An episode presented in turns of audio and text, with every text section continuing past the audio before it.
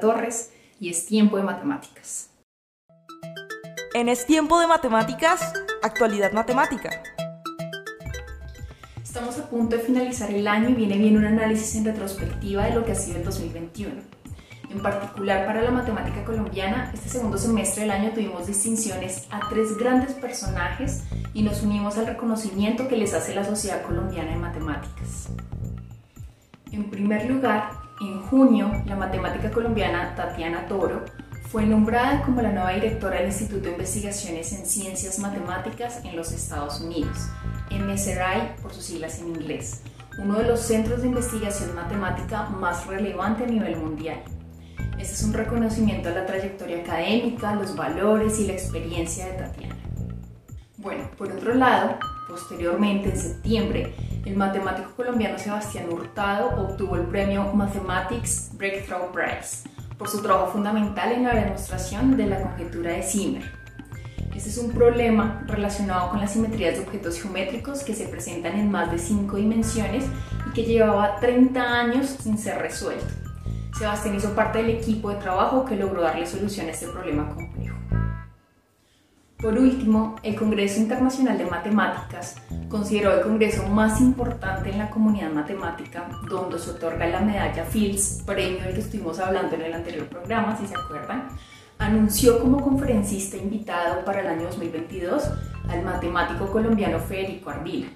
Recuerden que este congreso se realiza cada cuatro años. Esta invitación entonces es considerada un gran reconocimiento del trabajo investigativo de Federico sobre las estructuras algebraicas que poseen los objetos combinatorios. Bueno, muchas felicitaciones y agradecimientos a estos matemáticos colombianos por sus contribuciones a esta área del conocimiento y por dejar en alto el nombre de nuestro país. En Es Tiempo de Matemáticas, humor matemático. Ayer me compré un televisor con t al cuadrado sobre 2 más c. Ah, pero ¿eso qué es? Pues ¿qué va a ser con t integrado? En Es Tiempo de Matemáticas, historias. Las matemáticas griegas podrían considerarse más sofisticadas que las de civilizaciones anteriores.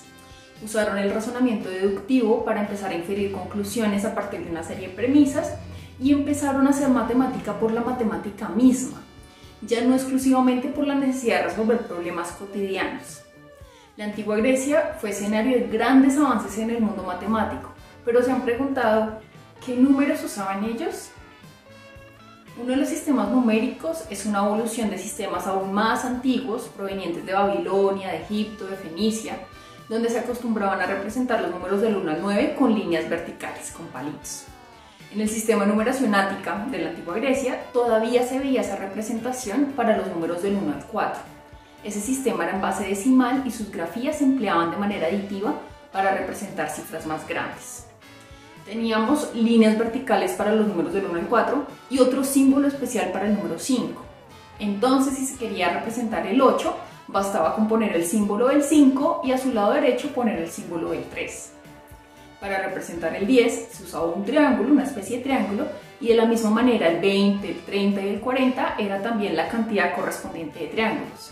Por ejemplo, para representar el 45 se usaban entonces cuatro de estos triángulos y el símbolo del número 5. De esta manera se iban construyendo los números. Pero hay algo más sobre estos números. También son conocidos como acrofónicos y esto se debe a que los símbolos utilizados para el 5 y para los múltiplos del 10 se tomaban de la primera letra los nombres de cada uno de estos números. Así, por ejemplo, el símbolo del 5 realmente es una variante antigua de la famosa letra pi, porque el nombre de este número era pente. El símbolo del 1000 es la letra griega chi, que es la primera letra del nombre griego de ese número, chilioi. Ya en el siglo III a.C., este sistema fue reemplazado por el sistema jónico o los números alfabéticos y tenían ese nombre porque justamente lo que sucedió es que a cada letra se le asignó un valor numérico.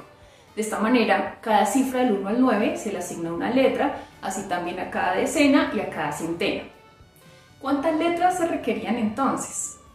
Se tienen 9 unidades, 9 decenas, 9 centenas, así que se requieren 27 letras. Sin embargo, el alfabeto griego solo tenía 24 letras, por lo que agregaron 3 letras antiguas más que ya no solían usarse agregaron la letra estigma para el número 6, la letra copa para el 90 y la letra zampi para el 900.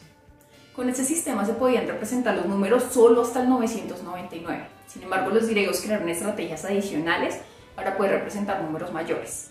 Por ejemplo, el poner una apóstrofe a la izquierda y un número entre el 1 y el 9 en la parte superior o inferior hacía que ese número se multiplicara por 1000.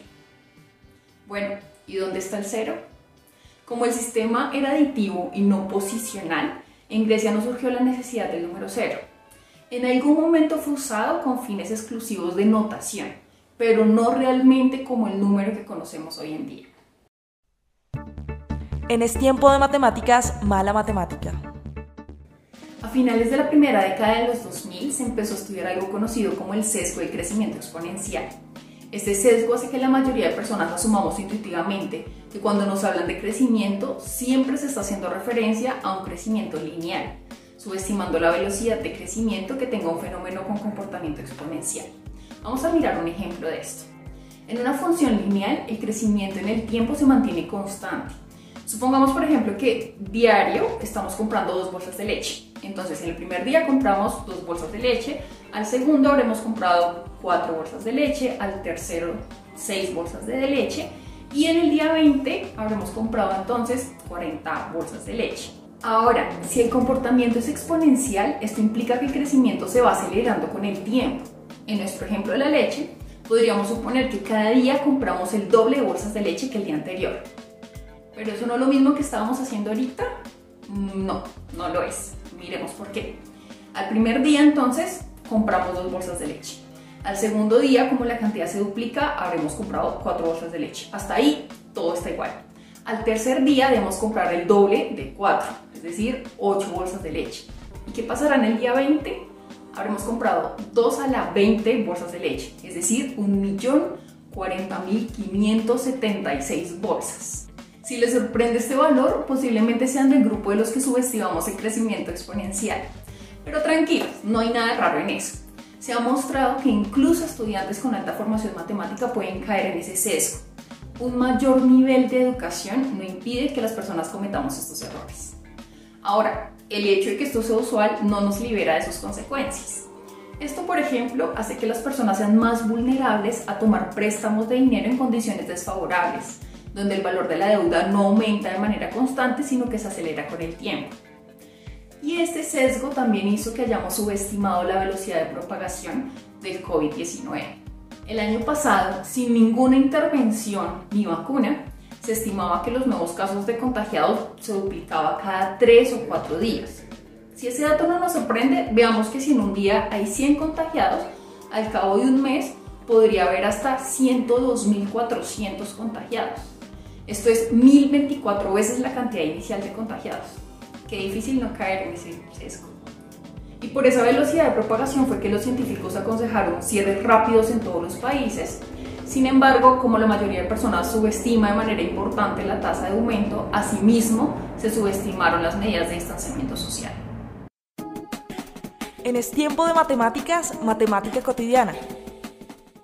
¿Cómo nos ayuda la matemática el cuidado del medio ambiente?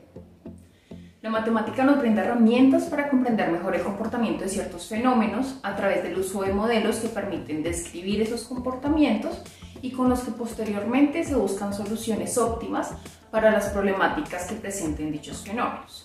Justo eso sucede con una de las grandes problemáticas ambientales que tenemos a nivel mundial, la contaminación de los océanos.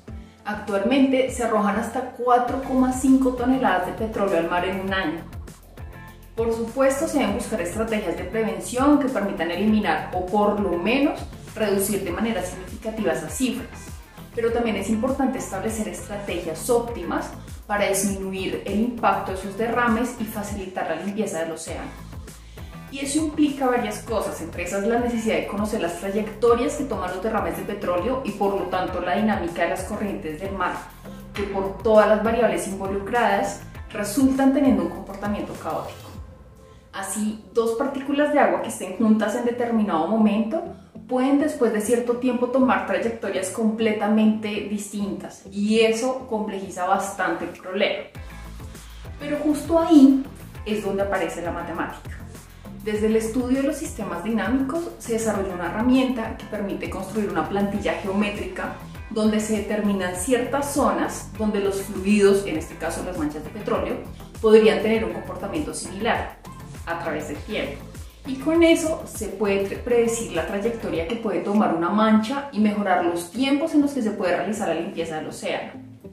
La herramienta desarrollada para esto se conoce como descriptores lagrangianos y fue desarrollada por la matemática Ana María Mancho, científica titular del Instituto de Ciencias Matemáticas ICMAT en Madrid, junto con su grupo de investigación en el año 2010. Actualmente se ha podido corroborar la eficacia de esta herramienta a través del uso y análisis de imágenes satelitales. En Es Tiempo de Matemáticas, Matemática Curiosa. Desde la antigüedad, la granada ha sido un fruto cargado de connotaciones especiales para distintas culturas. Se sabe el cultivo de la granada desde hace al menos 5.000 años en Asia Occidental y en el norte de África. Se le ha asociado con el amor, con la fertilidad y con la prosperidad. Según la mitología griega, la primera granada fue plantada por Afrodita, la diosa griega del amor y de la belleza. Y además, Hades, el dios del inframundo, le ofreció su fruto a Perséfone para seducirla. Por otro lado, en China se tiene la costumbre de ofrecerle una granada a los recién casados, para que tengan una descendencia numerosa. En el Islam se considera uno de los árboles del paraíso. Ahora, en Colombia el fruto está presente en el escudo del país, con hojas y tallos de oro. Y también en el escudo de Bogotá, un águila sostiene dos granadas entre sus garras. También aparece en el escudo de España, Además, en la cultura judía, la granada es un símbolo del Año Nuevo judío y se suele consumir en esta festividad. Pero hay un aspecto matemático que hace este fruto aún más relevante en la cultura judía. La granada tiene 613 semillas, es una de las frutas con mayor cantidad de semillas y por eso suele asociarse con la fecundidad. Pero además de eso, ese número coincide con la cantidad de mitzvot, los preceptos bíblicos contenidos en la Torá, lo que convierte a esta fruta en un símbolo muy especial para la cultura judía. Y no pasemos por alto que 603 es un número primo, haciendo aún más interesante esta peculiar fruta. Por otro lado, su geometría también fue inspiradora. La granada tiene un cáliz con forma de corona que resultó siendo base para el diseño de las coronas en la tradición judía. En Es tiempo de matemáticas, matemática mente. ¿Cuáles son todas las parejas de números que cumplen con que la suma entre ellos sea igual a su producto? En Es tiempo de matemáticas, la reseña. La recomendación de hoy es un libro de Cédric Villani, un matemático político francés un poco excéntrico y además ganador de la medalla Fields en el año 2010.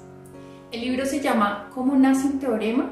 Una aventura matemática y es un relato donde a manera de diario Cedric cuenta la historia de su hazaña con la medalla Fields. De una manera apasionada y rigurosa, él nos va compartiendo desde el nacimiento de la idea hasta el momento de la publicación del trabajo.